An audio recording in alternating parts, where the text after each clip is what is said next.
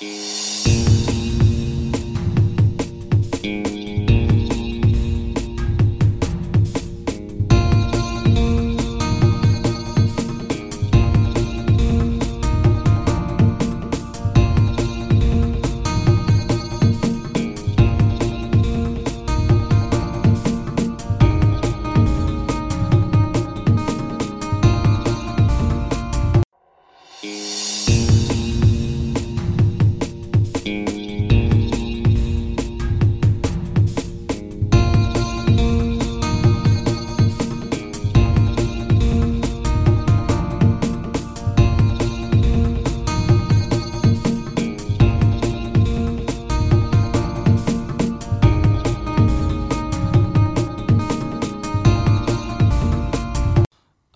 这里是听音辨位，我是连南。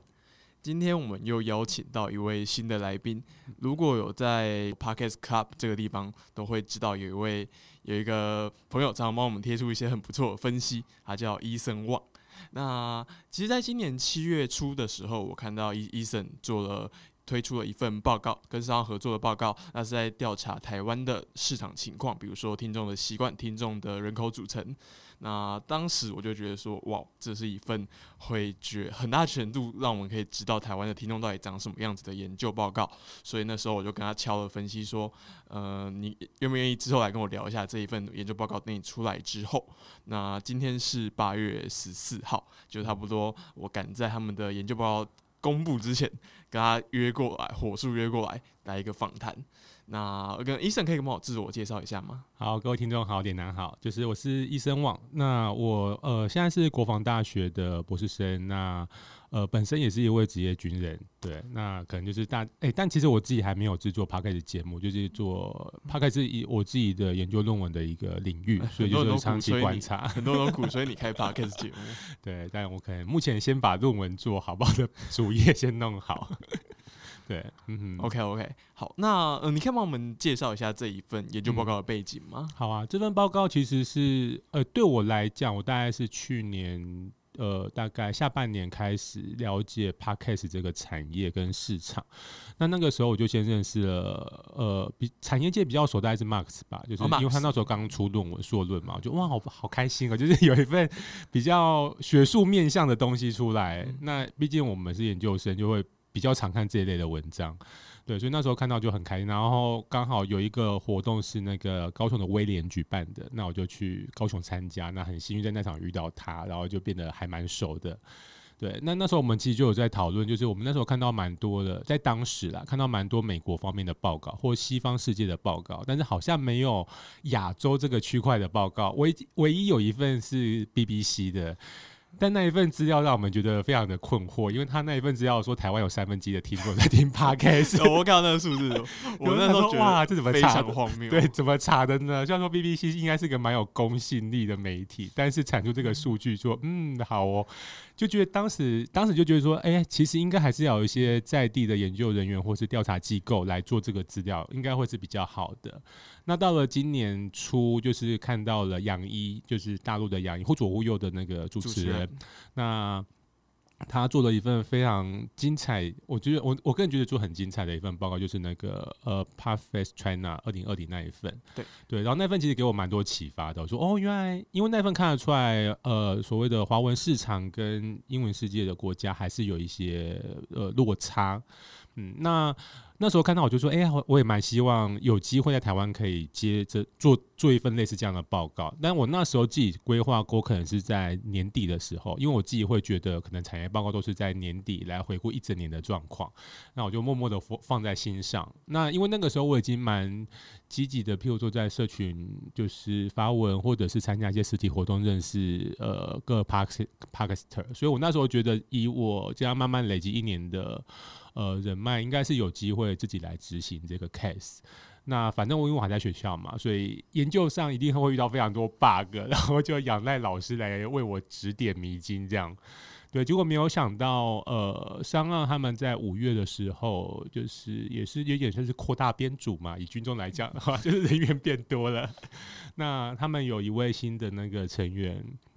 就是这一次研究案的那个呃专案执行人。那他就在他们内部提案说，他们想做一份这样的观察报告。对，那他们本来想自己做，嗯，然后但有一位专业人士加入，就是对，因为那时候，因为为我在年初的时候，其实有做另外一个研究，就是我有去深访大概十位从广播界转战来 Parkes。领域的呃，不论是主持人或制作人，那当时刚好有访问到，有深访到上岸的成员啊，所以他们知道我有这方面的呃研究的状况，对，所以他们就后来觉得说，哎，因为他们目前内部的人员编制上并没有研究部门这个领域，所以他们说，哎，那与其自己摸索，倒不如直接找个人来弄，应该会比较适合，所以他们就好奇我插个话，那你那个时候访一些这些从广播转过来的，嗯那你有什么比较比较好的心得吗？呃，从广播转过来的话，诶那个时候比较年初，我记得比哦，其实那我访的蛮多十位，我那时候会做这一个题目，是因为我其实，在去年之前，我是做广播这一块研究，就是我是对声音有兴趣的。但是说实话，广播研究它在台湾像是一个更偏门的领域，就是因为它是一个比较冷的市场，比较老一点。所以我一开始先先做了一个中共的心脏广播对台湾的影响，那还有它的内容策略这样的东西现在其实。还现在还有新战广播有，其？实有哦，就 毕竟我我是国防体系，我要在哪里听到新战广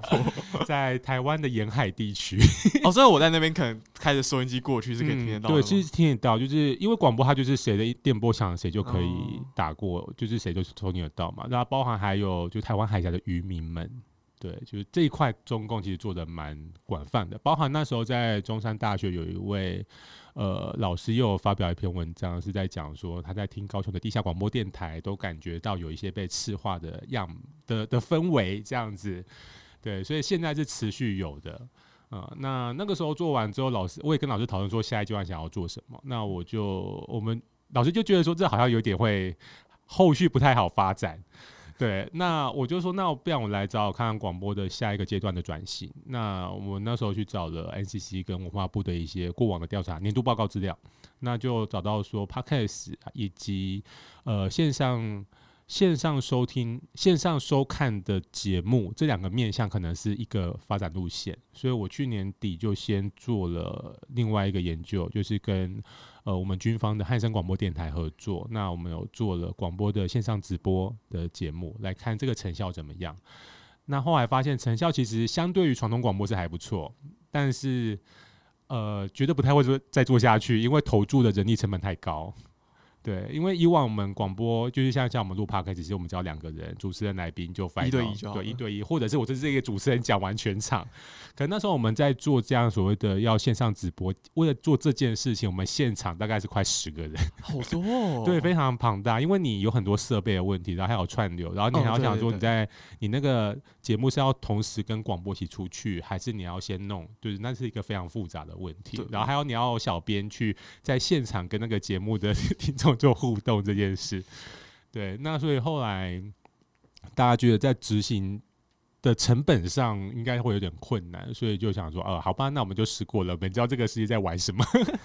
但就比较不会再玩下去。但是我自己知道，台湾目前有些电台有在持续做这件事情。譬如说，我那时候在做深访，有一位 podcaster 是甲板日记的哦，知道甲板日记，对对，那他那位主持人他是在高雄哎基隆的轻松广播电台当，也是他是广播主持人。那他那时候就跟我聊过，轻松广播就是目前以这个方向为主打的一间广播公司，就是主打他的节目都可以线上收看。哎、我印象他的节目好像就是都、那个加班日志好像都是把他主持的节目放到 p o c k e t 对对对，那他那时候是先做了一个歌手叫童恩，然后叫好像是童恩 Indie House 吧，哎有有然后我知道对，然后他就会先弄上去，对，但那时候我们自己在聊那个制作过程，他也说他觉得非常的崩溃，因为他们毕竟是他们是一个新的广播电台，因为去年台湾才刚。政府又重新试出了一批广播执照嘛，所以那时候好像是十家还是十一家广播电台要重新成立，然后那老板就是嗯很开心的入场了，但是还没有太多的，因为一定是一直烧钱嘛，就还没有太多的人力，那所以就是很辛苦，然后他变说很多事就是一个人来处理，所以他说他就还他快被榨干了。这个时代要做广播电台很勇敢、欸，对，那所以我那时候就很好奇，啊，反正就做完的那个线上直播的研究，我就很想说，哦，那我再试试看另外一个 podcast 好了。但其实我在去年底之前，其实完全不知道 podcast 这件事情。对，因为呃，我觉得因为我我以往的呃，就是经历都是在部队跟军中，它是一个真的是相对。更保守封闭的环境，对我自己觉得就是很多新东西，可能是可能在一般的社会已经流行大概三五年才会再进场到军中。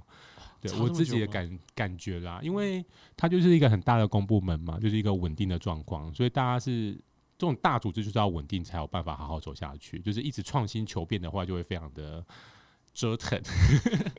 会有很多碰撞啊。对，有非常非常多碰撞，所以大家。也比较习惯走老岸，比较安全，比较可以过关。对，那那时候，所以其实我自己觉得军中很少很少人是有听过 podcast 的。对，那呃，所以我就想说，那我可以试试看 podcast 领域。但是因为周边没有人碰嘛，连老师都他说他知道，但是他也是在美国读书的时候有听，但是回台湾之后也比较不知道有谁在碰这一块，所以我才主动去参加很多实体活动，去至少想啊，我先认识业界的人。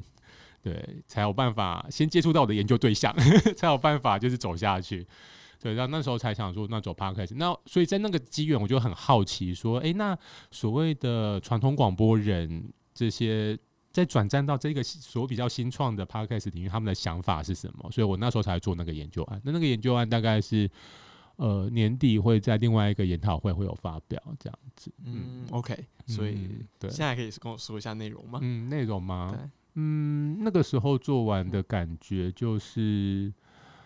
呃，南部那时候有位受访者是跟我觉是跟我说，他觉得 p a r k e s 是蛮适合作为个人品牌的一环啦。对，那一这也是现在蛮多人在讲的，就是他如果发展个个人品牌的话，它是一个好的发展，它是某一个环节，但它不是全部。对，那。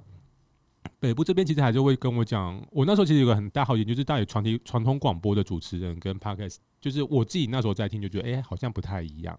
对，就是我因为像新竹的 IC 之音，它应该是目前相对比较多节目是直接转在 podcast 上面的。对，那那我我那时候在听，就觉得哎，它有落差，哎，就是心心情感受上有蛮大的落差。听起来节奏应该也有落差。对，节奏都是落差，也是就是会有一个蛮大的感觉，说哎，这不对，这好像不是 podcast 的，就是会说哎，这不太对，对。但是那时候我就不知道不对在哪里，所以那时候我把这个问题拿去问我的受访者们。对，那那时候我们问完，就是大家给我的 feedback，我自己的感受上就是 p o d c a s 可能是更小、更更私密一点，因为广播毕竟还是在一个可能我要打开收音机，它是一个公开播放的，而且它是一个大众媒体。那 podcast 还是一个更小众，而且大部分是透过耳机收听。就是我在收听，我并不需要跟别人一起共享这个内容，所以大家会觉得说，就是主持人好像会离我在更近一点，在我的耳边私语，然后就是我们就是朋友之类的。所以广播主持人这一种比较。呃，我就觉得比较专业，比较比较有距离感的部分，可能就是当时让我觉得跟 Parks 有一点差异性的一个地方。嗯，这样很有趣。对，因为就像是前阵子你也知道视网膜事情，有没有人说 他其实就是要在他的频道里面呈现出一种，诶，也有一种传统电视人的距离感的感觉。对对对，我觉得，但到 Pocket 上面那个距离感，大家都觉得哦，这距离感不行。对，会觉得哎，怎么回事？对对，你们怎么了？就是哎。这好好怪，这样对，所以其实很多传，我们最近都会发现，越来很多传统广播也是想要投入 podcast，嗯，但不会就是说像 YouTube 一样进来马上爆红，他们是会有一点辛苦在摸索那个路线。对，像如果我们以很客观来看，就是现在传统广播人转战到 podcast，那我们如果以一个指标就是排行榜来看的话，我觉得并没有太多现在是在排行榜比较前面，可能比较有名，我觉得算是像感官逃中的小树哦，对，小树，对，但是。其他可能都还是在比较后面，像那个张伟忠那个东京模样。啊，对对对对对，但也不是说非常前面，虽然说他在排行榜上，就是不是前二十名这样，对对对对对啊，所以我觉得蛮可惜。那像我其实那时候我们我有访问到那个真诚广播电台，就他们有做的比较我文青，其实我自己还蛮喜欢那个节目的，然后我也觉得两位主持人就是亲亲那个雅雅跟安安他们讲话还蛮好笑的。对，但是我觉得他们好像就始终卡在一个大概五六十名或七八十名的位置，就是就是也上不去。那我觉得也不知道为什么，就是我自己也觉得很好奇，因为我其实真心觉得他们节目做的还不错，这样子。对，而且正声广播是啊，我那时候有一个很大很有趣的发现，就是正声广播是台湾第一家，呃，把诶、应该第一家独立制作 podcast 的广播电台，因为在这之前，呃。大部分的广播电台在做 podcast，比较是把他们既有的广播节目直接把，譬如说把音乐抽掉，把广告抽掉，然后直接把它丢上去。譬如说像爱奇之音，或者说像呃今年就是上个月、上上个月，就是央广也是浩浩荡荡的声称他们有五期节目 做的 podcast，对他们，但是这些都不是专门为了 podcast 这个媒体的形式来额外企划制作的。那正声广播算是唯一的一个有在做这件事情的广播电台，而且他们开了，我记得好像十三个还是十五个节目，对，非常的多，然后也非常有趣。然后我那时候也很好奇的问说，诶，为什么你们的节目并没有跟正声广播绑在一起？因为像我自己之前有在汉声广播当过，就是制作人，还有当过那呃兼任主持人，对，那我就想说，以电台本身管理者的立场，一定会希望。一鱼多吃，对，一鱼多吃嘛，或者继续宣传我的品牌嘛，然后继续扩大效益嘛，这样子怎么？然后，但是真声广播节目很有趣，他们完全没有揭露这件，不是说没有揭露，就是没有特别强调这件事情。对，所以如果没有特别知道的话，其实不会发现这个节目是广播电台做出来的。因为其实我觉得里面的他们主持人的调性也是抓的蛮清楚，就是不会那么像传统广播的样子。然后他们就给我一个很有趣的答案，就是我没有想过，但我觉得是很聪明的做法。就说他们其实自己内部有调查过，真声广播是一个呃相对老一点电台，它已经好像七八十年了，就是它已经非常非常久了。然后，但是它的就是定位，它的主要收听族群的确就是传统广播比较老的，就是老的 诶比较资深的男性听众这样子。对，然后他们有去做过个调查，就是问说，诶，如果你没有听过这声广播电台。的节目，那你听到这声广播电台这个品牌名称，你会觉得它是什么电台？譬如说，我们可能想说，呃呃，IC 之音就是可能比较科技类的嘛，然后汉声就是讲比较军方的，教育广播电台就是讲教育类别这样。那他们想说，那大家会觉得这声是在讲什么呢？然后收到一个很有趣的回答，就是大家会觉得是个地下卖药电台。为什么？就是因为没有听过，觉得哎，这个好像是南部的吧，或觉得这是南部，其实它是它其实是在一个台北的一个。广播电台没有归没有听过就归到卖药店，就会觉得说，哎，这没有听过啊，然后也不是好像也不流行，然后这声听起来又很有点 old fashion，这样听起来有点 old school。对对对对对，然后就嗯好，然后就是好像会卖药，所以他们就觉得，哎，不行，这样好像会扣分。这个形这个想象出来的品牌形象是对他们节目是扣分的。那他们那时候也是很积极的，就是所有的广播电台都一样，就是很积极想要开发年轻的广播族群，因为像去年。呃，我看，呃，应该是文化部吧，他公布了，就是因为他每年都会做一次所有的媒体产业的年度报告。那他在做广播那一份的时候，有提到目前的广播的主要的收听年龄族群大概是在三十岁以上，那四五十岁是一个大众，然后也是以男生为主。对，那就很明显，二十几岁到三十几岁，这个好像是一个就是消失的听众族群，一些空白区。对对对，那表示未来好像会更危险。对，就是。这些听众越来越老了之后呢，这样子，所以他们很希望可以开发年轻族群啊，所以他们就想说，他们也试试看 podcast，但是他们也考虑说，如果露出正声广播，好像会，嗯，不知道会不会扣分，他们不确定。他说好，那先不要露出好了，对，那就是去尝试，结果后来发现效果还不错，嗯，所以我觉得是好的，但是我也觉得很 很棒，就是电台愿意投入这样的资源，毕竟现在电台经营都蛮困难的嘛，然后既然能。忍住那个心，说哦，不要一鱼多吃这件事，因为我知道他们的拍个节目也并没有跟他们的广播节目绑在一起，对，所以我觉得是一个很棒的投资。毕竟连央广都没有做到这件事情的，因为央广那时候有一位主持人是，呃，他非常厉害，就是拿非常多的国际广播大奖，就是一些独立制作节目。那他现在也是正大的博士生。那我们有一次在研讨会上有遇到，然后我跟他聊过，那结果他这次的节目就是其中一个被上架的节目，好像叫。呃，什么就是晚报吗？就是晚是一个女女部盘的晚啊，我知道。对对，他做了很多很深度的一些调查新闻报道，包括他自己还去了香港的反送中的现场，然后还做了台湾的，就是统治族群的一个专门的新闻专题，然后在好像在美国获奖吧，这样子。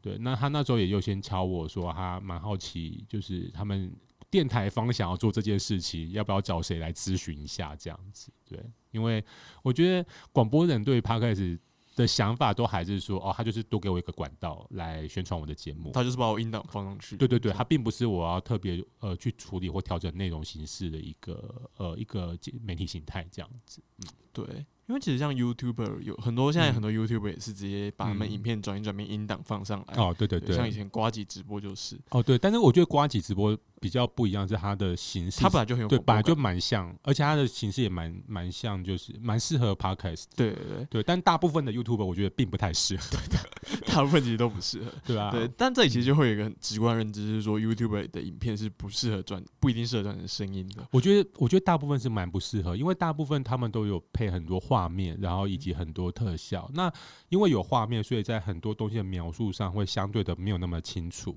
对，那但如果是透过 podcast 或像透过传统广播，嗯，只透过声音的话，我们是会把很多东西描述的很清楚的。但这块 YouTube 是没有在特别处理这个部分，因为反正有画面嘛，很清楚。对，可能 YouTuber 自己会有这个认知，对，但广播主持人他可能会嗯没有这认知，因为他的他的认知里面觉得说，哦，那一样都是听声音啊，那我到底为什么我要我要为了 Pocket 特制一个内容？对对对对对，他只会不懂这件事情。对，而且我那时候也发现有一个蛮大的点，就是因为广播主持人他们比较在做的是在把时间填满。因为每一档节目时间固定嘛，可能一个小时，然后有譬如说十五分钟的广告，就我要做四十五分钟的节目出来。那我要做的工作就是，然后但我每一天都有节目哦，对我每天都要日更的概念，就是一个日更所以我每天要填满是十五分钟，对，所以我的重点其实不是比较不像 p o d c a s 我把呃内容再更精炼一点的聚焦的呈现，那也不能就是随长随短这样子，对，所以我觉得它的广播的内容会相对在更松跟更空一点点，因为它的那种声音陪伴的特性会更强。那如果你要声音陪伴强的话，你就不能是太含金量过高或者是很紧，那就太累。对，所以他们也会把那个特性带过来。我也觉得这个特性带过来 p 开始，我不确定是好或坏，就是一个是蛮有趣的状况，这样对子。，Podcast 比较像是说我有一些话想说，所以我我能我说到哪里我说一个小时，那节目就是一个小时。对对对对那广播比对，较像是我就是要说一些话。对我就是要说，对我觉得基本心态是不太一样。但我觉得大部分广播主人就是因为本来就是很爱说话啦，对。但是我觉得毕竟变职业之后就变呃会变制约了。OK，好，嗯那我们回到这份报告。嗯嗯呃，其实这份报告我最想跟一开始想跟大家讨论的事情是，为什么台湾市场需要一份这样的产业调查？嗯，因为像当初我今年大概五月的时候，看到杨一他们 Perfect China 做了一份产业听众报告调查嘛，嗯那那一份就让我蛮惊艳的，是说他很完整的跟我们讲了大概中国现在听众这个这一群人是长什么样子，比如说他们大概是呃怎样的性别，然后怎样的阶级。嗯那其实我我猜医生可能有自己的答案。嗯那我自己对于说为什么需要有一份产业调查，我从可能现在在 hosting 这一端的观点来看，我们会觉得是说，对，呃，有这样的调查，对于业界或者是对于创作者本身都是好的。因为其实我们常常要，可能说我们要跟一些广告商、跟一些投资人谈谈一些事情的时候，会需要说投呃投资人会问你说，好，所以你们这个市场到底是长什么样子的？啊，广告商可能会问你说，啊，你们这个受众到底是长什么样子？嗯他们的消费力有多少？转换力有多少？那他们可能大概是哪一群人？可是如果你我们长期以来，我们一直都只能大家看美国，比如说 IAB 的报告，IAB 的报告说，哦，美国人大概是都是这样啊啊，那这里就有问题啊，美国人是这样，不代表台湾人是这样，嗯所以我们其实会很需要一份关于台湾的听众到底是长什么样子的报告。嗯那其实对于创作者来说，创作者也会需要，有些人会需要了解说，到底他的受众是什么样貌，那再针对这样去做一个对应的切入点。那我不知道医生是怎么看的。嗯，我自己看其实大概有三个点啦。第一个就是我也认同，就是这个产业目前是虽然说它零四年就开始，然后说实话零五、零六、零七那时候是第一波发展，然后后来又消沉一阵子，所以我觉得现在算是第二波发展，不能说是。第一次这么磅礴，譬如说像呃金好听的那个 C N 也有讲，就是他们他有看过 Google Trend 的趋势，就是现在如此的高峰也不到当年的一半，那个讨论的声量。哦，可是其实那那个我觉得比较妙的地方是说，嗯。呃，它它的基数是不一样的。哦，基数是不一样的，对，因为他看的是 Google 的搜寻热度，哦，对，然后 Google 搜寻热度可能意思是说，嗯。呃，有点像是，比如说在那个表上看起来，可能十年前的搜寻热度是一百，现在搜寻热度是五十。但那个时候的，因为你想看十年前用 Google 的人，其实哎，对哈，没有那么多。我没有想到这个分母的问题。对对对，所以其实可能是十年前分母就是就那么少，然后所以说可能只要有一千个人在讨论这件事，那热度就很高。对。但今年分母分母很多，所以可能有十万人在讨论这件事，但相对其实是也热度没有看以前看起来那么高。哦，我觉得有可能。但是我那时候其实我。大概在去年底有查了一批当年的资料，就是反正学术很多文献会留下，就才会比较好查一点。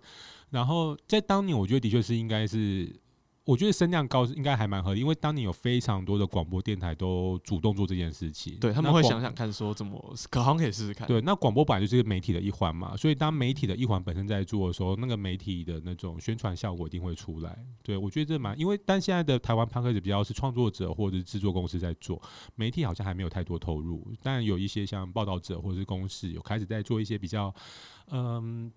单独自己的一个小节目频道，但并不是整个媒体资源投进来这样子。嗯哼，好，那我刚刚说，我觉得有三个点，一个就是呃，我觉得因为这个产业刚开始发展，那我觉得有研究人员这个环节进来，才会让这个产业的生态更加成熟。因为产业有上中下游嘛，那上游可能是制作公司，然后中哎上游可能是嗯创作者吧，然后中游可能制作公司，然后下游是广告主这样子。那我觉得呃，研究人员会。研究人员他带来了两个产业，一个就是民调产业，一个就是研究产业。那这两个产业进来这一个大的市场来玩之后，会有更多人关注在这个市场。那这种研究跟民调的人会帮助这个在玩的人，让呃看清楚这一个样貌跟局势。所以我觉得这个东西出来会代表这个产业。的确是更加成熟一点，整个生态会更加成熟一点。那第二个是我自己也会觉得说，这个产产业是要成熟到某个程度才会有这样的东西，就是有一个指标性的东西出来。那我觉得有个比较好的例子是，譬如说像呃台北跟台中最近出的那个米其林的指南嘛，必比登嘛，对，必比登的对。那我觉得就是因为台湾的美食到达一个高度之后，然后像这样国际大家都知道的一些调查。跟排名的一些呃指标机构就会进来，然后做出一份报告。那我觉得台湾市场的 p a c k a g e 因为在可能去年之前就是太小了，看没多少人。但现在今年是很明显有急速成长的状况，它已经大到一个量，然后也可能够多元了，所以就适合做这件事情。所以这个报告也会呈现这样的一个样貌。对，然后第三个是我自己。的感受啦，就是比较不是那么的呃大众，就是因为我的背景还是做国防的，对，那呃那我又是军人，其实非常久了，就是已经十几年，所以我们会就是其实我们会比较蛮直观意识的觉得说，这是我们的敌人，对，但是其实我自己在看，其实很多环节，现在很多部分就是我们是被吃掉的，就是。嗯，不论像我之前自己一直不太欣赏一件事，就是喜马拉雅他有做了一个 podcast 的，就是投票这件事。对，但当时社群上就有些人在讨论说，哎，为什么他是节目主主持人，但并没有被通知说他会被纳入票选名单里面这件事？我们也被放上去，但我从来不知道。对，我觉得很怪。然后二来是他又是一个中资背景，然后我又觉得说。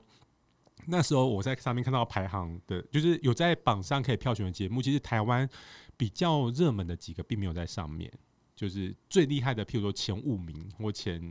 对，应该前五名或前十名，其实并没有都没有在榜上。百灵果是不是就没有在上？对，就没有，就是很怪啊，因为因为他们不能上去。对，因为他们不能上去，可是这样会带我自己，就是会很扩大解读这件事，很政治不正确。我就会想说，好哦，你们就是在吃台湾，为什么呢？到时候你们的排行榜出来，一定就是很明显就会是中国节目是第一名。对，你看，一来就是好像中国台湾的节目会比不上中国节目，然后二来就是不懂得其他的看这个报告，哎，看那个结果，你就说，哦哦，所以台湾应该是中国的某一个地区，所以说就是会被包在一起。我就自己会有这种很。偏激的想法，这样会觉得说哦，难道台湾都在听中国节目吗？对啊，或者是就是哎，所以台湾地区的节目也跨也跨，就是跨在中国地区的节目范围里面吗？哎，应该不太是这样吧？它应该是两个世界，所以我才会觉得说，哎，我觉得需要有一个我们在地的声音出来，我们在地的东西，而不是被就是被广义的涵跨在所谓的华文广播圈或华语 podcast 界这样子。我们是一个独立的部分，独立国家或独立主权。那我们自己的这个拍产业可能也是跟呃中国有一个很大的差异性。但如果你没有做的话，就会觉得哎，应该都是华语市场吧？嗯，大家都是血浓于水的。五千年的炎黄子孙，然后都是儒家思想，然后都非常的聪明，然后就是嗯，很爱群聚力量之类的，然后所以可能会很像，对。但其实我们这次报告也发现，的确有相像的地方，但是也有蛮多不一样的地方，对。所以我觉得，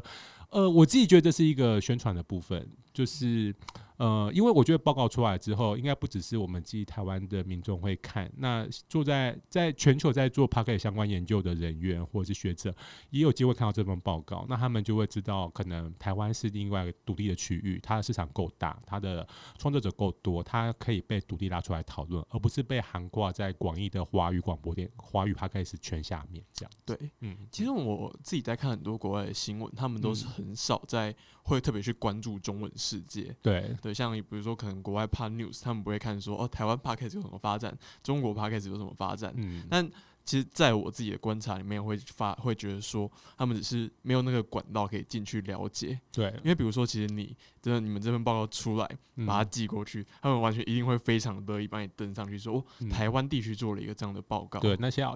先有人把它转成英文档。对，可能要把它转英文。对啊，像我那时候在看那个，因为其实我非常的就是喜欢杨一的。就是节目跟他做的一些文章和资料，那他自己有一个网站叫 Pan News，哎，Pan News，哎，不是那个啊，惨了，忘记名字啊，Just Pan，对，对，Just Pan。然后那时候 Mark 有跟我聊说，哎，杨怡有做一个英文版。我就很惊讶说啊，为什么要做英文版？你这资料不都是中国在地的？大部分是中国在地的一些呃节目的状况或者产业状况。那你可能会带一些美国的他自己的观察观点进来。那我就想，为什么要做英文版？这样很怪，因为你的受众应该不是这一块吧？对。结果他后来跟我说，就是他觉得，哎，应该 Max 转帮我转达，因为其实我还没有跟杨毅见过面。然后 Max 就转达说，杨毅觉得说，呃，目前中国的 p a r k e s 啊，就是没有人在在国际间没有发声量，他觉得还有那个话语权。那那是因为国际的呃 p a c k a g e 的一些，比如说你刚说 p a r News 或是研究机构，并没有管道去接到这一块东西，就变成说他们自己来解读。像譬如说 BBC 说台湾有三分之一听众在听，类似这样子，所以他希望他的资料是可以让国际的西方这些人更清楚和更容易取得的，所以他还特地做一个英文网站。那很可惜，台湾目前还没有人做这件事，希望。嗯，譬如说上岸啊，或者 First Story 啊，可以做这件事这样子啊。大家英文英文也不也不是不好嘛，对啊，把它写一写丢出去。对啊，因为像我觉得现在鬼岛之音有在做他的节目，也是一个对外发声的嘛。对，是做嘛，但是我觉得他们人力实在太少了，所以应该不太会有机会发展这一块。其实对，其实鬼岛像是鬼岛，像那个 Emily 和 Freddie，他其实一起做一个英文的节目，谈台湾的政治，就是一个很好的把台湾的观点传播给世界的方法。对啊，我觉得非常的有趣，而且我那时候其实看到一个。就是又回到我觉得那个外宣，我觉得就是这种国防背景真的会有很多就是嗯怀疑怀疑的一个眼光，其实先把视为敌人这样子。像呃我们今年就是被新冠肺炎疫情就大为影响嘛，那呃可能大家还有印象，大概在四月份的时候，就是开始在全球大流行，美国大爆发之后，就开始有一个争论，就是说这个病毒的来源到底是不是中国这个大争论，然后中国就是不断的啊，我说甩锅有点攻击，但是我的确觉得是甩锅。然后在 p a r k a s 这个部分，他们也有做一些处理。就是我有看到，呃，中国的那个央广，那是我们的中央广播电台，他们在美国，因为他们在美国有很多分部嘛，那他们就做了一个，就是有关于 COVID nineteen 的这一个英文广播节，呃，英文 podcast 节目，然后内容就是专门用来澄清所有对他们这个部分的攻击。我那时候看就哇，好傻眼哦，超傻，他们真的傻，非常非常多钱在做大外宣。对我真的觉得很扯，因为我还去看了一下，而且他们是几乎是日更，我觉得他们应该就是跟他们那个美国那边的电台的节目是绑在一起，所以他节目几乎是日更。然后，所以现在我记得我上次看大概是五月底，那时候已经有五十几集了，然后每一集的内容。就是他就是以一个澄事实澄清的立场在宣扬，就是所有的内容，然后里面会甚至讲说，文翰没有任何的医生有生病这样子。我说嗯，很扯。可是因为我们自己在看那个 Podcast 排名的时候，除了 Apple Podcast 跟那个 Spotify，我记得另外有一个排名的网站叫那个叫我看一对下，叫某个名它称叫做好，请你难查一下。对，就是那个网站上面，它后来有可以，我可以社区去看那个区的那个排名嘛。然后我那时候其实在讲这种官方 Chartable，对 Chartable 上面，然后你可以看就是华文的这块节目排名，就是台湾大概也没几个节目在上面，可能就是马迪欧陪你喝一杯啊、百灵果、古玩、台通这一些。所以，但我觉得台湾好像不到十个就在它的排行榜上面，但是那是全球排行哦，所以它是一个蛮准的指标。然后，但是这一个所谓的中国官方在澄清 COVID-19 p a c k a g e 的节目，竟然有在排行榜上面，我就觉得非常傻眼。我说啊，这个错误对我们来看是错误资讯百出，然后以及我们也会觉得说，这种官方制作节目可能就是很不就是不好听，或者没有人在听。结果既然这么多人在听，那就表示这一套论述是会成功的让某些人相信的。对，那不论是他们自己内部取暖，或者是外部成功成功的，就是外宣其他人，就是看得出来这个东西是有效果的。然后，所以我那时候因此就顺便去回去查一下，那台湾就是到底有没有在这一块这个领域做什么事？当然，我觉得政府在很多领域做很多事情，譬如说也有很努力去那个呃 WHO、WTO 的那个现场去发声做广告干嘛？但是在 Podcast 这个领域，台湾政府好像还没有做任何事情。所以，如果是 Podcast 听众这个国际圈的话，COVID-19 的这个呃发展状况，在华文世界、华语世界发展状况，我觉得很明显会被那一个节目取走话语权，因为我有去查央广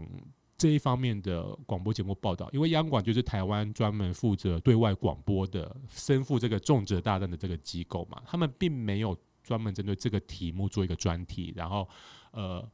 有适度呃就是定期的试出。我觉得也许他们有做一些节目报道，或者有做一些单集单集的节目，但是以我是学传播立场，然后也蛮熟悉广播电台，然后也有在听这样的节目，然后也可以上网查他们资料，我都觉得非常难查的状况之下，一般听众应该是根本碰不到吧？我就这样想，所以我觉得蛮可惜的。对。其实像前阵子不是公司有个争议嘛，嗯是在说到底要不要花十几元、十几亿做一个国际台？啊，然后那时候有个争议是说，哎、为什么公司是一个佛大家电视台，为什么要让政府做大外宣？对，但这个这个流程的争议，maybe 有些争议，但我这里不讨论。嗯那我要说的是，我那时候看到一个很有道理的话，嗯他说：“你砸司机就是说大外宣，你要不要看中国砸两千多亿？你没有砸这个金额，你没有资格，没有资格说自己是大外宣。真的十，我觉得十几亿就是真的只是一杯水这样而已。如果你要做这件事情的话，这个钱真的是你只是喊一喊而已啦。对你可能司机迷你外宣吧，对啊，超迷外宣你。，你就是这样大家说啊，我们有在做啦，但我们没有要去看做的好不好啦，这样子而已。对，好，那回到这个研究报告，其实我嗯一开始就是先想跟医生讨论一些关于嗯这个研究的研究方法的问题。嗯呃，主要像我知道说一下这个研究大概做了什么东西，他大概聊了一下，嗯，他作为一些台湾听众的人口轮廓，比如说大概是哪些年龄的人、哪些性别的人会比较喜欢听 podcast，那他们的收听的习惯是什么？再是他们的一些消费行为，比如说他们有没有抖内过，再是一些听众的族群的轮廓。那其实我自己比较好奇的是研究方法部分，因为我我很坦白说，我不是研究统计背景出身，我是读历史系的。那因为历史系不会教统计，哦对，但是历史系会教你如何把资料就是爬出的很好，因为我觉得你的资料整理的非常的好。对但不会教统计。对，那我就有点好奇，因为我看到你上面写说，你有引引出叫说这一份报告有你收了七千七千份问卷嘛，嗯然后有五千六百份是有效问卷对。那你说大概在一般研究典范里面，如果是全国性的研究，你大概抽一千五百到两千五百个人就够了。嗯呃，因为我自己想帮听众问一下说大概在统计学里面是为什么会认为说这样是有代表性的？嗯，因为统计它其实就是非常多复杂的数学公式去计算出来。那我们会讲说每个统计它有多少偏误，百分之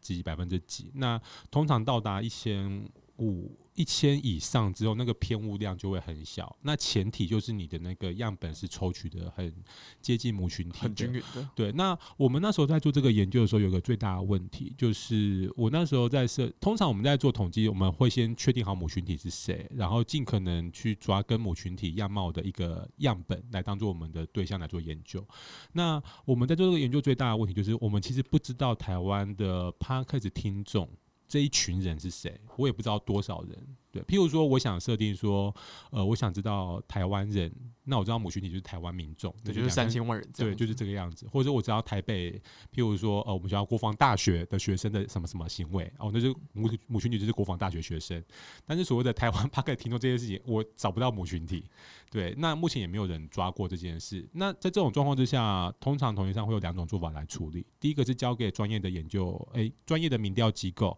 因为民调机构通常他们会有两种做法可以做。一个就是他们本来就有在养一群，就就是所谓的受试者。那这群受试者的样貌呢，就是跟所谓我们想要调查的母群体是很接近的。不论是呃，譬如说某个特定职业族群、某个特定性别族群，或是某个特定的年龄族群，他们都会有一群这样。固定的合作的那个受试者对象，那所以比较大型的调查机构，他们都会养一群跟这一个国家的人口组成相似的母群体，对的一个子群体来当做他的受试样本。但是通常要透过这个管道来做，就是很大的一笔钱。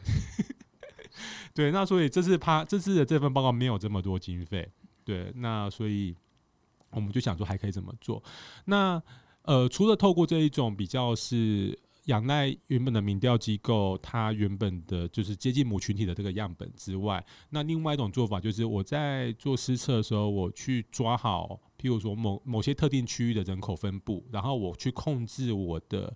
呃样本是跟那个分布一样。譬如说，假设台湾的男女比是呃六比四。那我就收回来的问卷的我的那个男女比就要控制在六比四。那譬如说六成的女生问卷已经先到了，可能男生才收回两成。那接下来我就要停掉收女生这边，我就只能再收男生的，我去控制某某几个项目这样子。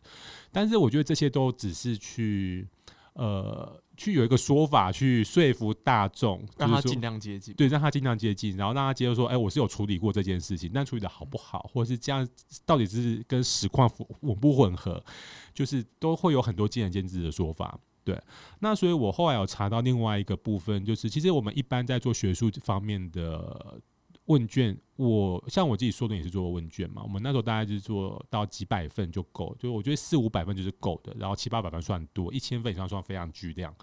对，那所以我们一般在做问卷调查是不会做到这么多数据。那我们这次的问卷总共是，因为我们大概是花了两个礼拜的时间发放，那也非常多的。节目主持人有帮我们宣传，然后也很多社群有帮我们宣传。呃啊，对，所以现在感谢一下大家，就是我们后来有统计，我们有九十个 podcast 节目的主持人或者是听众有帮我们就是宣传这件事，因为我们的题目上有问说你是透过哪个管道知道的，那我们有在将近十个社群去宣传这个部分，所以后来我们回收到出乎我们意料之外的数据，就是我们回收到七千零九十九份问卷。那但因为有一些听众就是没有听过 podcast，或者他其实看完了。就是问卷的一开始的目的之后，他不接受这样的就是研究目的，他也不想做。那或者是有些听众他其实可能填到一半就跑掉，就没有填完，因为那份问卷其实非常的长。对，所以扣掉这些无效问卷之后，我们后来回销回收的有效数是五千六百五十份啊，有效的样本大概是快百分之八十左右。对，那我有查到一个就是统计量化统计学的一量化研究领域的说法，就是在呃一个全国性的研究里面。大概建议抽大概一千五到两千五百份问卷就是足够的。那如果是地区性的研究，大概抽五百到一千份是足够。这个是一个一九七六年的学者提出来的。那所以我觉得这次大概就是以这个方向来做我们这个问卷到底能不能代表台湾听众的一个依据吧。对，而且说实话，五千多份其实算是一个非常巨量的，很很巨的。对，其实算是我觉得也是有一点点接近一个嗯。小型的大数据研究的，对，因为一般其实不会到那么多，而且这应该是台湾第一次有到这么完整的热情的听众回应这件事，对，这么大大量的资料进来，所以应该是蛮精准，算是我觉得他至少可以回答了所谓的台湾嗯核心听众或者是习惯收听 podcast 的主要族群他的状况，但他可能没有办法涵盖所有的 podcast 呃所有的 podcast 听众这件事，嗯，OK。OK 好。那接下来我就针对里面你研究里面提到的各个点去进行讨论。嗯，呃，第一个其实是让我个人最惊讶的数据。嗯，那你这个数据是说台湾的听众的性别比男比女四十一比五十九。对，我看到这个数字，我直接吓到。哎，对我我给大家看一下，我刚刚大家了解一下为什么会吓到。我们看一下美国和中国的数据。美国最近一次应该是 IAB，好像应该在 IAB 做的数据，那它的比例是男比女五十一比四十九，就将近一比一。那中国的话就是男男生比较多，嗯，五十七比四十二。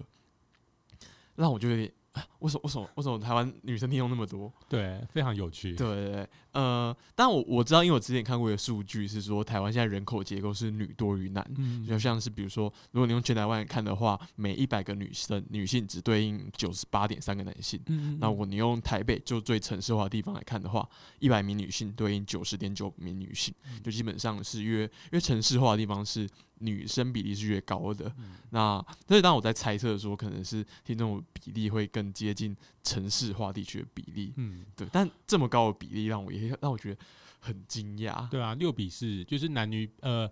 女生跟男生比例大概是六比四，就是女生六成，男生四成。这个在我们看过的一些呃各国的报告资料都是蛮少见的。对，不论是刚刚念南说美国是一比一，但是一比一里面也是男生偏多一点点。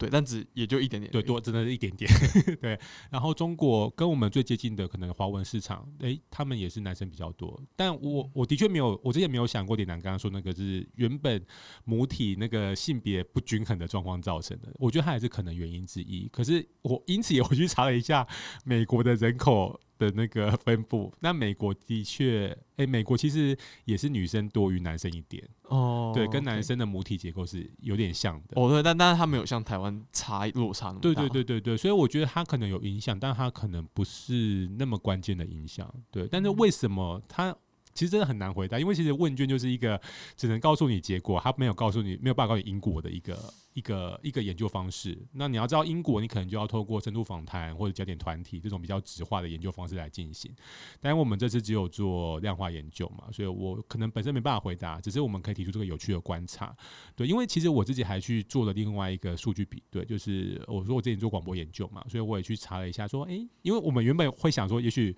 所谓的 p a 的听众是从广播听众转换而来，那但然现在我们都会很明显知道不是，这是两个世界。对，但是我也去听了一下广播听众的那个人口比，我因为我想说都是以听觉为主的这样的呃媒媒介形式，会不会是差不多的？哎，结果很有趣，就是它有好几种数据，就是不同的研不同的机构，譬如说台北的那种广告协会推出释出的资料，和 NCC 释出的资料，跟文化部释出资料都不太一样，但是很一致，都是一样是男生多于女生。对，所以我觉得，台台湾的趴的听众，目前我们这份调查显示，女生对男生是一个很少见的状况，真的是一个很有趣的数据，对吧？很有趣，对，嗯，对啊，但是为什么呢？嗯，很 sorry，也许下一次也就可以发现，对对对，对啊，很有趣，就是台湾，你仔细看一下整个节目，好像。比较少那种是专门说 for 女性的节目，但还是有有那种，比如说女子健心室啊、姐妹相谈的节目，但不会看你初步看那个排行榜，有点难想象说这是一个女性远远多于男性，呃，大概三比二的这样的一个。对啊，而且其实主要的几个节目类型，譬如说国际新闻，或者是财经，或者是就是嗯，像台通这样，都感觉好像。比较比较不是我们印象中女生会比较收听那种异男喜欢的，对对对对对对对对啊！然后我其实那时候我后我自己还。因为我觉得很有趣，就是说我自己还泡了另外的数据，没有呈现在报告里面。就是，呃，因为我们这次我刚刚说有九十个节目的听众来帮我们写这份问卷，那所以我有把就是回收听众量前十名的节目，因为它数据量够大，可以做分析，我就去跑了一下这些，譬如说台通的那种，呃，填问卷有一千八百超多人，一千八百多个人。然后是来自台东的这个节目的，我把这些数据统计起来，然后去比前十名的节目，发现前十名的这个节目，不论是呃台通啊、百灵果啊，或者是那个敏迪啊，只有一个节目是女，诶是只只有一个节目是男生多于女生的，那个节目是 N 观点，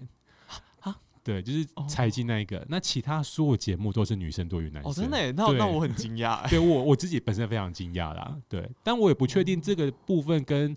他们自己在后台看到的一不一样，毕竟我们这次是问卷抽样，那他们在后台看到会是最真实的他们自己节目的听众轮廓样貌嘛？对，嗯，蛮有趣，对，蛮有趣的，对我觉得是蛮有趣的，可以比较各节目的状况。那我期就期待你下一次告诉我说为什么会女多于男。对，希望我也可以找到这个答案。OK OK，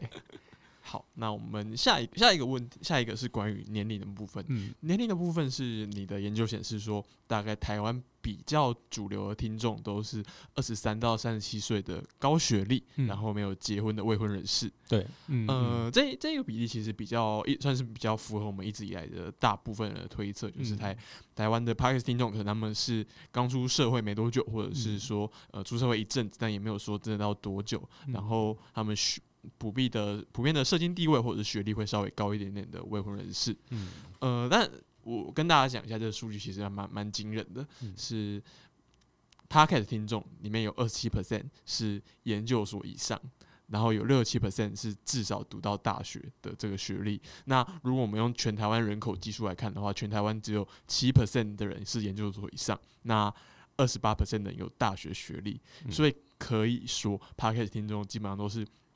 学历相对台湾的人口组成高很多的一群人，对，因为等于这是我们问卷回收回来部分有就九十四 percent 以上的人，就是至少是大学学历毕业，就是大学加研究所。而且因为那时候我设的比较细，就是我还要设到博士这个学历，就是我们有近百位 博士听众来回复，我都吓傻了，说、哦、好多人怎么办？这些博士生会不会来解释我的报告？好紧张，这样子。对，就是他真的是学历相对高的一群，可是我觉得这个。呃，就是也是符合大家原本的想象，就是大家本来就觉得 p a d k a s 的听众应该本来就是呃，可能比较呃相对更精英或者更呃年轻化族群一点的状况。那但是这个很明显可以补上我们目前各大传统媒体的一个缺口啦。因为我其实有去查另外资料，就是目前呃我们这个主要的年龄区段在。其他的传统媒体里面，它大概是占多少比例？这样子，就是我们刚刚说台湾大概有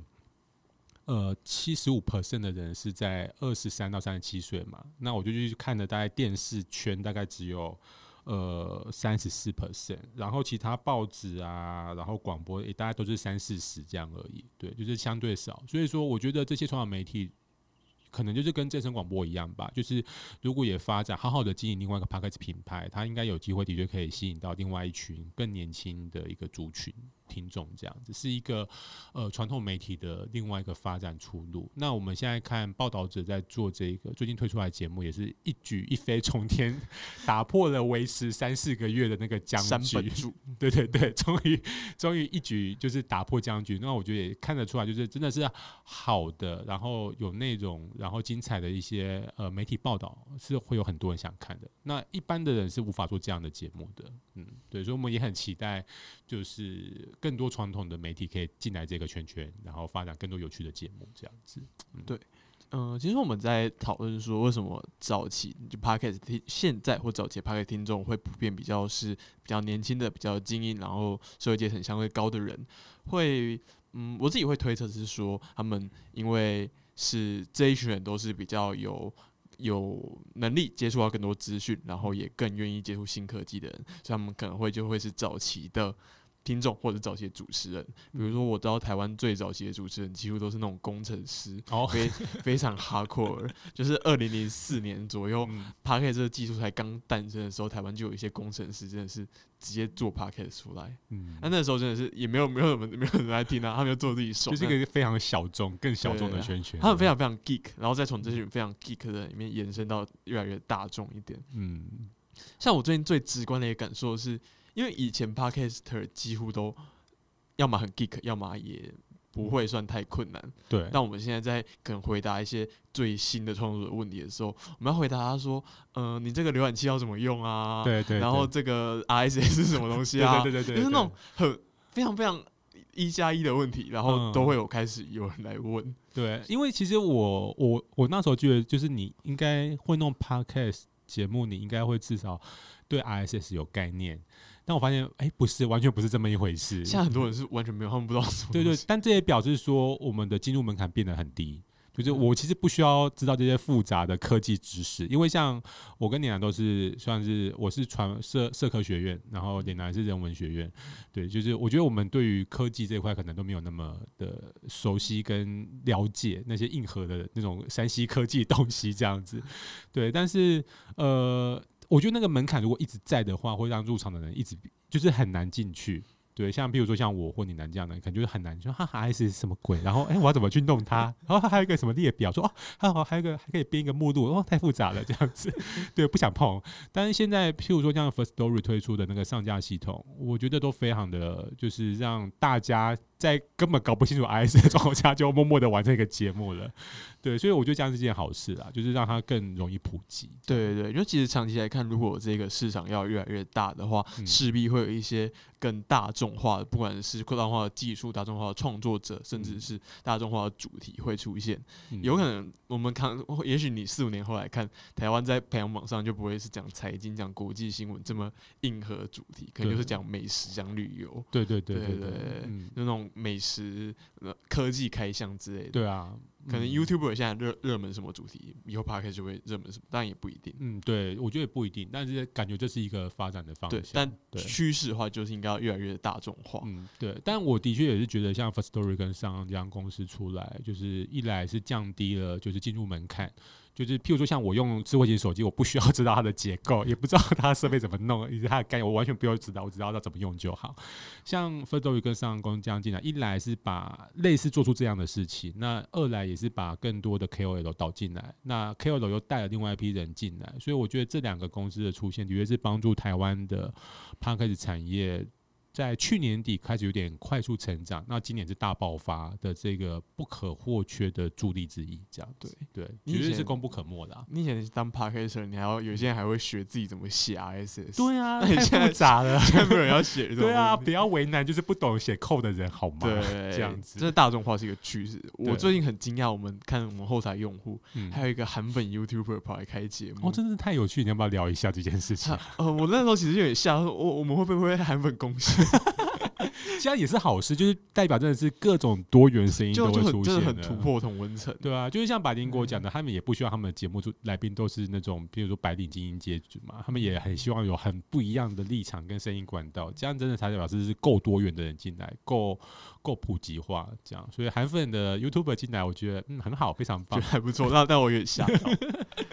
OK，呃，接下来是关于收听的这些听众收听的情境还有他们的偏好。那我看到你就是统计了一系列列表，关于说他们都大部分在哪一个时候收听。嗯那我念一下一到五的排名，第一个是搭车通勤的时候，嗯就难怪有台湾通勤第一品牌。对 很成功。然后再来是没没事的时候嗯，最后是开车或骑车的时候，第四是做家事的时候，第五是订阅节目推出新单集的时候，就可能你一更新马上有脑粉跑去听。对对对对，对，那最偏好节目长度是四十六到六十分钟，就大概有二十六 percent 的人喜欢这个长度。嗯那其实我比较惊讶的是，健身收健身的时候收听的人数比例其实没有我想象中的高，嗯，这也是我比较惊讶的部分。对，它在五点二趴。嗯，那当然，你跟户外活动，户外活动有四点九趴，嗯那你两个加起来运动的话，也是有十趴的人在一成收听。左右，对对，但我以为会比我想象的更高一点点。对，因为其实，在我们年初在没有这种完整数据的时候，我们在陈述上都会说，哦 p o d c a s 就是很适合做各种各式样的事哦听。那其中一个就是在说运动的时候很适合听。那那时候会说，因为运动耳机或蓝牙耳机的兴起，也带起这一块风潮嘛。但是很明显，台湾听众好像呃不太买账这个形式啦，就是感觉上，对对，因为我自己也会看到一些朋友，就是说他可能去中训的时候会听，不要听太痛，因为你笑笑出来。啊会 岔气之类的。对对对对对然后我就想说，哦，那应该蛮多人健身重训的时候在听，但还是有啊，但没有想象中那么多。对，像像呃，我觉得马里奥他会说他是在跑步的时候在听嘛，嗯对，但我觉得这的确可能只是一小块人啦。我我觉得可能我自己在军中看啊，就是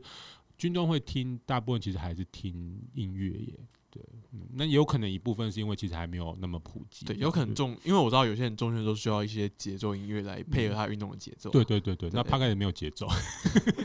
对对对，那我那我但第一名是通勤，这一点也让我有一点小惊讶。哦，真的吗？为什么？嗯、因为我知道美国一定是第一名是通勤，对啊，其实大陆第一名也是通勤，因为因为美国就是它通勤真的很长，然后就是大国地大物博，对，就是有些人开车通勤就要开个两过去要两个小时、三个嗯小时，然后一天一大堆时间都在通勤，嗯他一定是通勤要听。但台湾的通勤时间其实我觉得是一个相对没那么长的国家。嗯因为像比如说，我可能从从台北最南端到最最东端，我也只要一个小时左右，嗯，还是有啊，但没有那么长。所以我一直以为台湾可能没有那么多比例在通勤的时候哦听，，结果还是遥遥领先的第一对对，就还是很多人在听，嗯，对，所以我就会觉得说，其实还是可以去瞄准通勤的上班族在做这样的内容。哦，我就有另外一个数据可以搭配证明这件事情，就是那个平均每个礼拜收听的天数这一个问题。就是在这一题上，我的问的是说你呃过去一个月内你自己回顾你平均每周会收听几天 podcast，那呃票选第一就是投票呃不对，应该问卷填写第一名的答案就是五天。对对，那五天我们自己跟这个这跟刚刚你拿说这个。搭配看起来就是，我觉得他就是合理，就是在上班配合一上班一到五嘛对对对对对对，我觉得这是非常合理的状况。对，可能你周周末没有通勤，你就不想听。对对对，可是那时候那个那一题的第二名就是七天，对，就第一名五天，第二名七天，所以哇，台湾人很热，台湾怕听众非常热情，很 hardcore，每天都听。对，非常 hardcore。我本来以为会更少一点，结果哎呀哇，第一名五天，就是感觉是个繁荣的市场。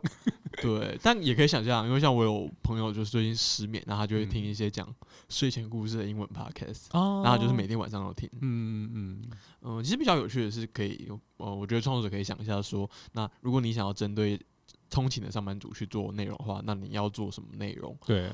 我觉得像比如说在美国，美国做的最有效的内容当然就是每日新闻，比比如说 NPR、BBC 他们做的一大堆关于今天有什么呃新闻的摘要，或者是说深入报道的新闻。嗯，那这一些新闻报道的都效果非常非常的好。对，那当然，一般的创作者可能比较难去做到，因因为像比如说报道者的这个节目，如果你不是有一个很好的调查记他们者，做半年的团队，对，你要不是有一个团队 你怎么可能做得到这件事情？对，可是我自己看到，呃，譬如说像公视还他们有做类似的，就是，但是他真的就是一个摘要啦，就是他大概念一下整个重重要的一些新闻标题，大概十到十五分钟。对，但是个人能不能做到，我觉得可以。而且我看到有一个非常有趣的电台在做这件事情，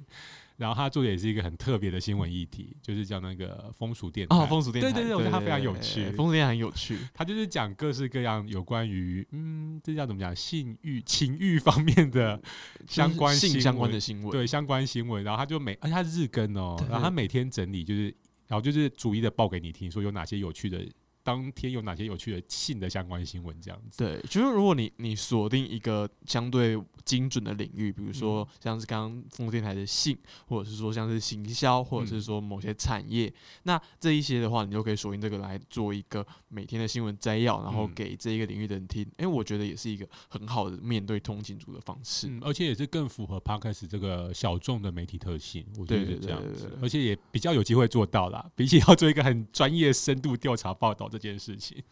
对啊，就还甚至还可以想说，哦，那那上班的时候想听什么，下班的时候想听什么。哦，对啊。比如说你下班的时候，难道会还会想要听很认真的新闻？我不会想，弄自己。的，对，下班的时候应该会听一些比较疗愈的东西嘛，比如说像表姐啊，我就还蛮还蛮爱听表姐对对旅行的对对对。这样子，对，那另一个有趣的是消费行为，嗯啊，对，我觉得刚刚还有一个部分是嗯。也是有趣的，就是那个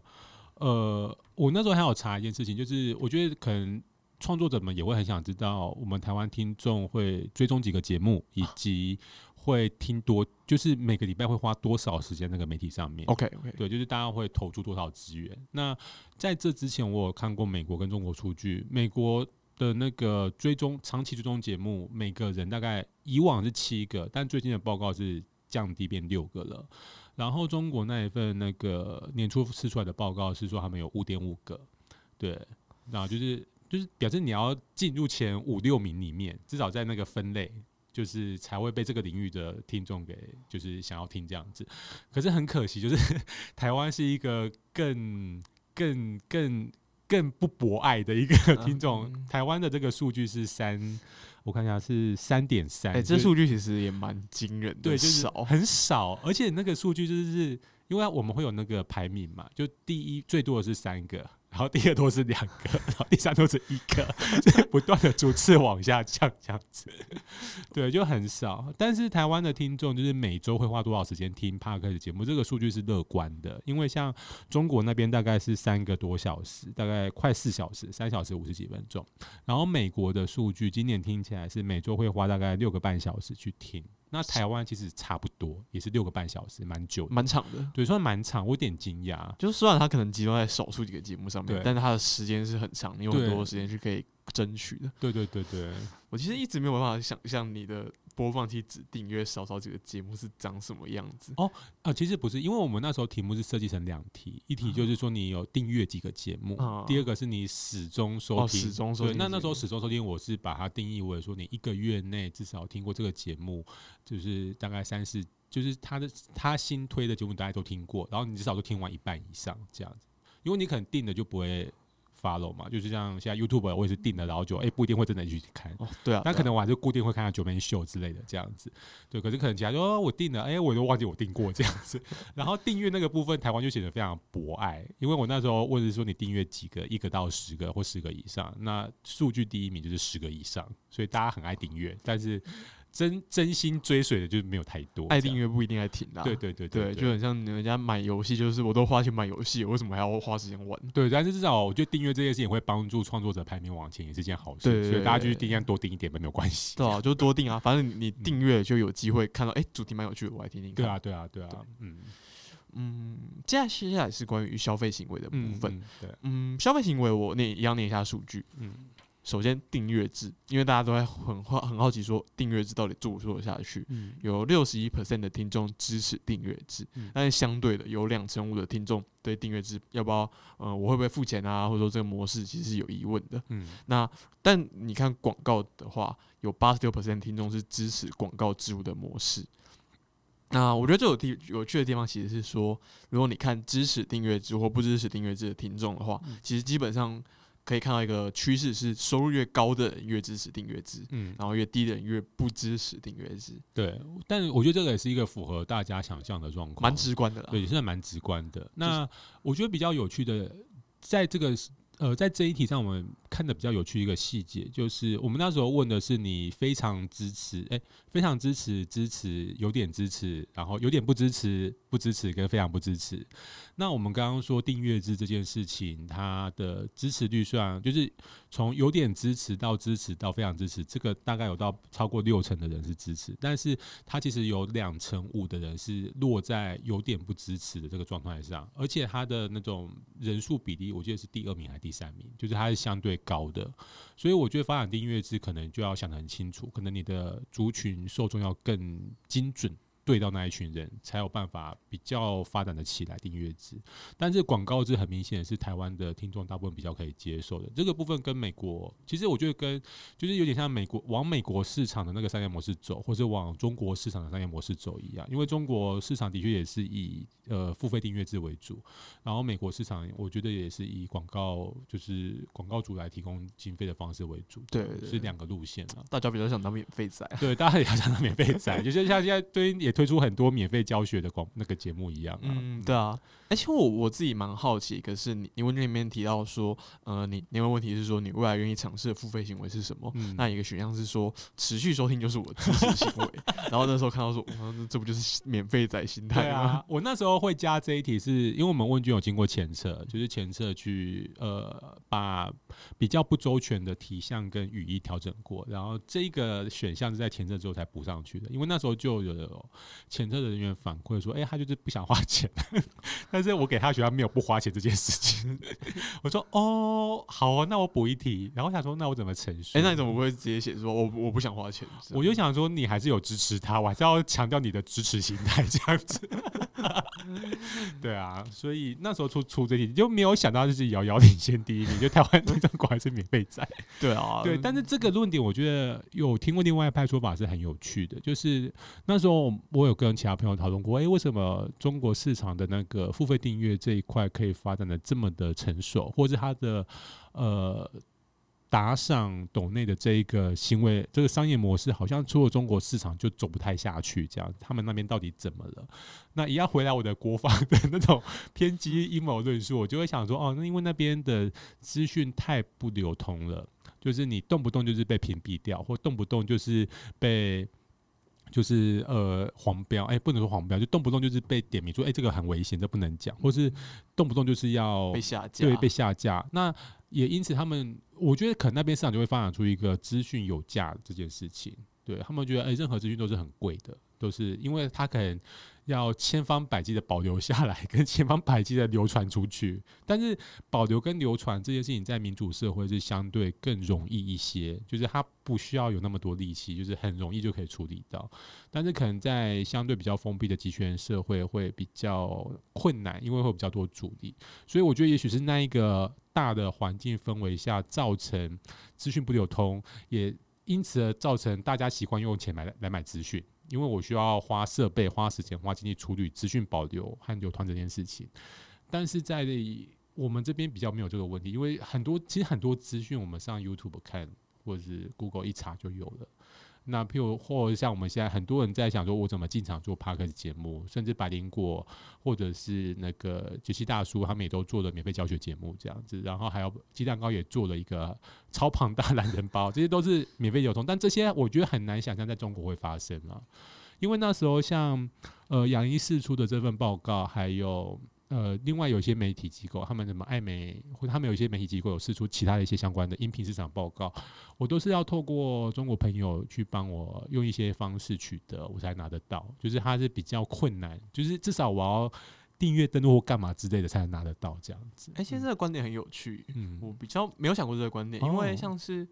但我但我觉得我非常同意这个观念，嗯因为我让我想到说，其实中国在资讯交换上面很很流行一个形式叫做长截图。长截图，长截图意意思是说，你有一篇，你可能有一篇文章，那你的传播方式不是把文章的链接贴给别人，哦而是你把它整篇文章截成用手机截成一个很长很长的截图。哎、这在台湾很少见。，对，那但在中国很常见。哦，对，那我就会想，我就会想说，哦，这个长截图的形式可能是因应是说，你怕这篇文章被删掉，那你就把它做成一个很长很长的截图，因为截图你你总不能删掉截图嘛，对啊，图就删不掉了，对啊，就删不掉，就是一个嗯图档，把它传，哦才把它传出去。对因为它的资讯其实是没有办法透，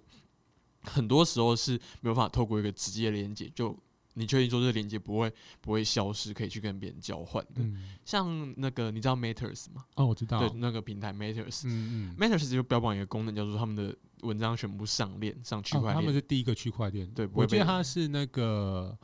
哎、哪个媒体？那个张杰端传媒的张对，杰端传媒他出来创的嘛？对对对对对那他标榜这个就是说，你的文章不会被删掉，嗯。但缺点是你的文章也也不可以修改。哦，对，那我那个时候其实是 as a 台湾人，我觉得蛮难用的、啊，就是你文章难免有错字嘛，但是你就不能、修一下啊，你就不能修改。那因为对我来说，我第一步就是没有人可以删我的贴文，嗯那我就觉得说，那那你要这个区块链干嘛？对啊，我那时候也想说，我干嘛强调这件事情？对对对，但其实我后来想想，就是对很里面很多中国用户来说，嗯，文章可以不要被删掉这件事情是很重要的。只是我们就是过很爽，我们很自由，所以这件事对我们来说没有那么重要。对，因为我记得 Mate 那时候刚出的时候，刚好大陆还有一个呃中国，对不起，我就讲应该讲中国，中国有一个那个新闻，就是北京大学的一个性侵的案件，然后那时候就是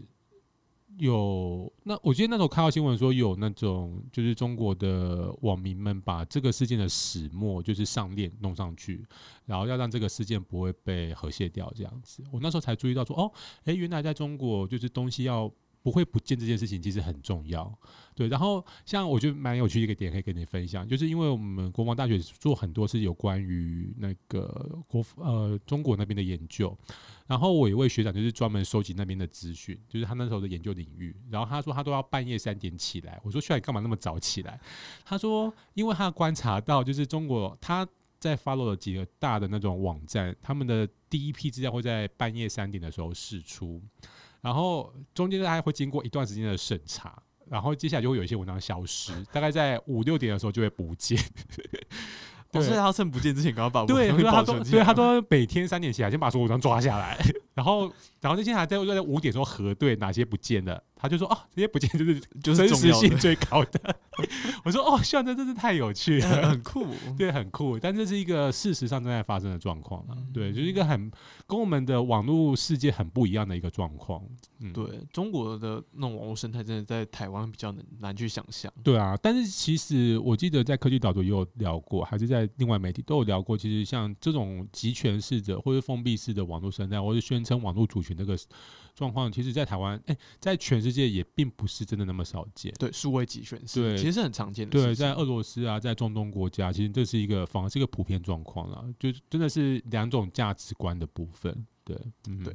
OK，那最后一个是关于说，你也提到播呃有最后的结论提到播放器的多重娱乐功能是嗯很比较会让听众愿意去付费订阅，那就是因为很很好想象嘛，就是你可以听音乐又可以听 podcast，对那就想说哦，我来订阅一下。就比如说，那你会觉得说，诶，你也可以预期 K Bus 会是未来最受 podcast 听众信信赖的呃青睐的播放器。嗯对嗯、其实我就觉得这个这个观点让我有一点，也是让我有一些启发。嗯因为会发现说，诶，真的好像蛮多听众是因为是有了，呃比如说 Spotify 有 Podcast 这一点，才会知道 Pa 有 Podcast。对。因为像 Apple Apple 那件 Podcast 嘛，对。那，很多用 Apple 用户从来都不知道因为我不需要用那个，对对对，对啊。因为你不会点开，你从来就不知道。那你可能常会听 Spotify，、那嗯 Spotify 推荐你，你就哦，原来这个东西。嗯嗯，所以推播还是很重要，我觉得。对对对，嗯哎、我蛮好奇，是说，因为像我们也是前几天才知道说，K 嗯 Bus 开始上了自己的 Podcast 的播放器，哦，对对对对，那嗯我很好奇说，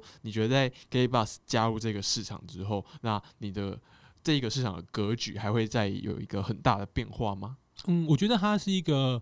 蛮好的，就是算是竞争者进来吗？那我我一样回来，就是像我们做这份产业报告，对我来讲，它就是让整个产业生态的系统更完、更成熟、更完整嘛。我觉得 K 八进来也是，因为在我来看，就是它就是一样回来说每一个公司的定位的问题。像 K 八是很明显，它的强项就是在走播放器这一块，就是对使用者来讲是友善的。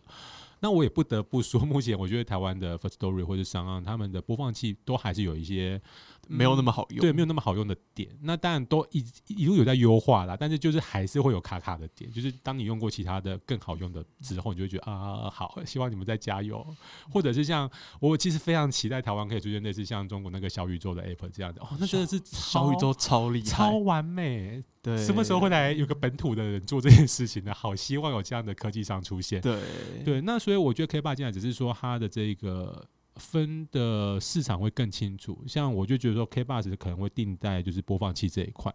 然后像 First Story 我觉得还会定在 hosting 这一块，用来服务内容创作者。其实我们就有内部也在讨论说，我们可能以后会想说，哎、我们会慢慢去想那个方向是，也许我们就不做播放器。对，因为我觉得有没有必要？因为不你不可能全部都吃啊。对对对，因为我们可能会说，因为播放器其实嗯，像常有听众啊，我们说，哎、你们播放器要不要再修一下啊？但嗯坦白说，我们播放器其实蛮久没有更新。对，那说实话，我们这次调查也有问一题，就是呃，台湾听众最常用哪一些播放器？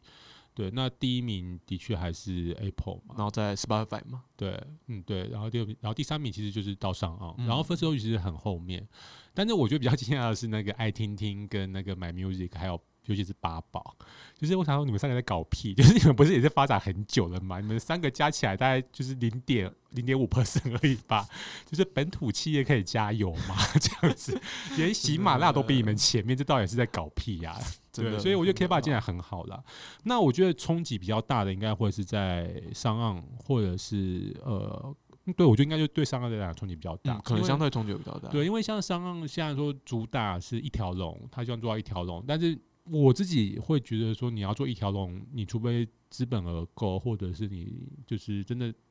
对钱够烧啦，不然你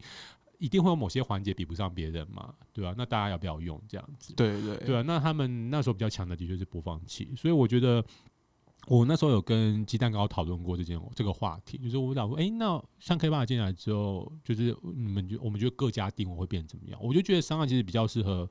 转成是处理制作这一块的。哎、其实我觉得我也觉得商对，非常适合就是中游这一块，对，因为商有很强的制作能力，像比如说他们嗯很多合作的原创节目，其实都表现的非常好。对啊特别像是报道者就是对，是他们做。超厉害，而且像之前很经典的那个公部门的 K，就是那个故宫的案，故宫的节目也是他们做的。对对对啊，所以他们有能力制作出很厉害的节目，因为他们的那个内容经理其实非常的强，那个团队非常强大。对，然后像我觉得一样在做制作这块强项的，还有像轨道跟那个静好听。对对，轨道制作能力也非常对，好但我觉得这三个刚好是切个三个不同发展路线啊，因为轨道就是很明显是要走英文对外那一块嘛。然后静好听它也蛮有趣，我觉得它是一个对内包袱，就是他走他自己的，他未来可能变一个订阅的吧，我在想，那我觉得进的静好听的方向一直让人有点对，蛮蛮令人费解。就是在想说，嗯，他们想发展什么？但是因为他后面很大媒体集团，所以可能也不太需要担心。他可能就是可以靠其他的来互相平衡这件事情。应该是说他们有这个媒体集团，所以他们其实比较有事物的空间。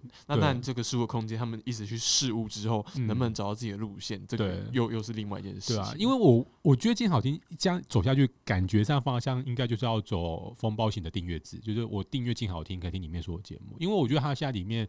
呃，我自己最喜欢的是记者手札的那一个系列，啊，我也最喜欢对记，者手札但那一个其实就是外面没有啊。对，就是诶，我印象中应该是哎、好像可以听得到哎、。真的吗因为我我我记得我听我都还要特地回去点开静好听的 app，然后选这样子。我印嗯象中，但我也不是很确定。对对，但是因为静好听他自己还有发展有声书这个产业这个市场，所以也许他未来会把有声书跟就是他的 p a r k 节目绑在一起，然后变有点像 Spotify 把 Joe Rogan 签下来变独家约、独家节目这样。我自己觉得他可能会发展那个方向了。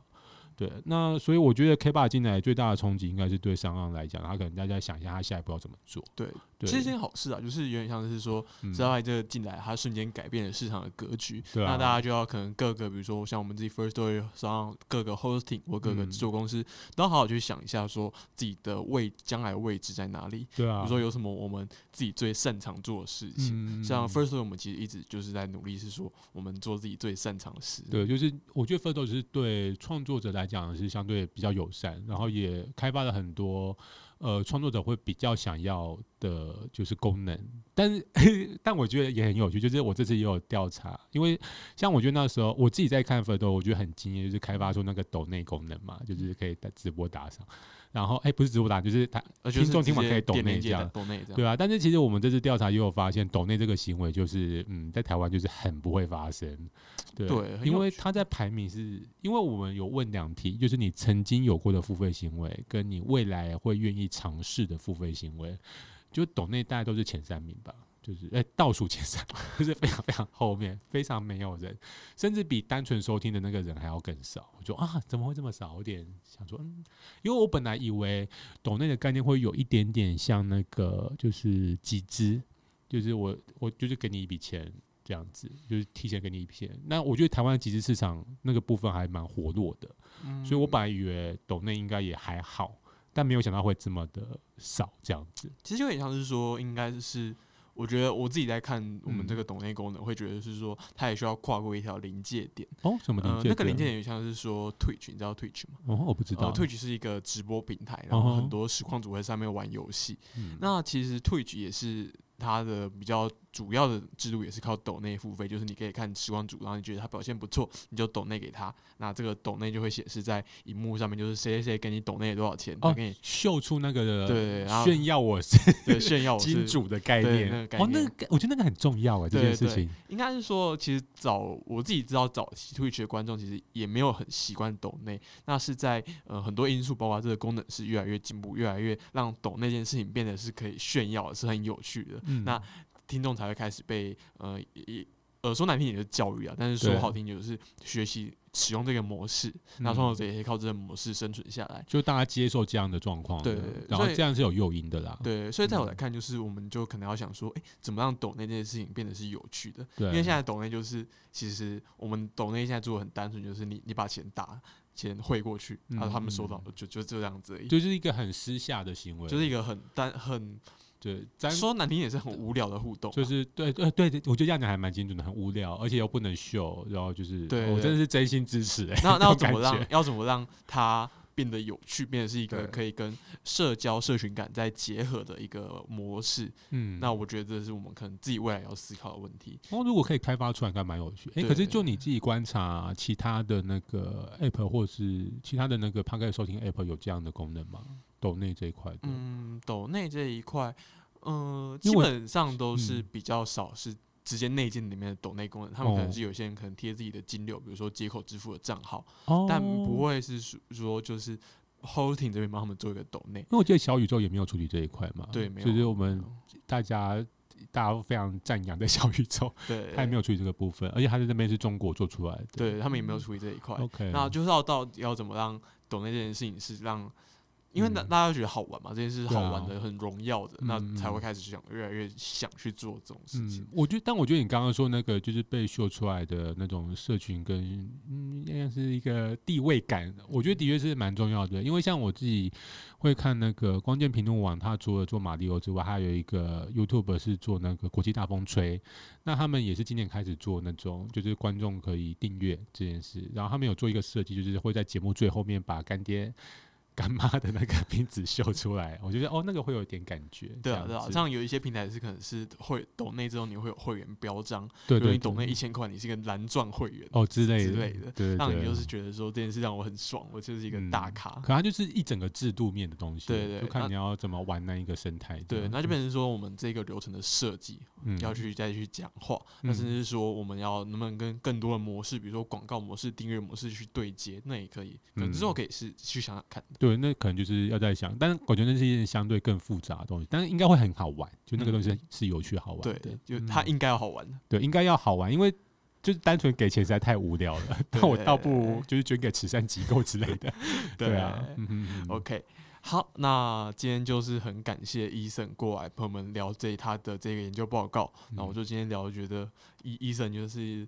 有很多启发啊，就会觉得说哦，很多是我以前没有想过的观点，特别是说，我觉得你从一个军人的角度出发，对哎、这我真的觉得非常有趣。国防，因为我觉得很少会从这个角度出发，因为我觉得国防还是一个相对冷门的，而且人数是相对稀少的一个研究领域了。对对对对，国防治安，保家卫国，对，就觉得哦，我以前我以前我没有我不是国防背景，就不会想到这个这嗯这一个层面上去。嗯 OK，好，那就很期待你之后再有可能新的研究。嗯那如果有研究，在务必保留一下你的位置来聊对上我们听辩位。对对对，那我其实这次也非常感谢上岸找我们做这次合作，嗯就是呃我觉得如果没有他在后面推，就是这这东西不会这么快产出啦。因为照我自己流程，我可能抓年底，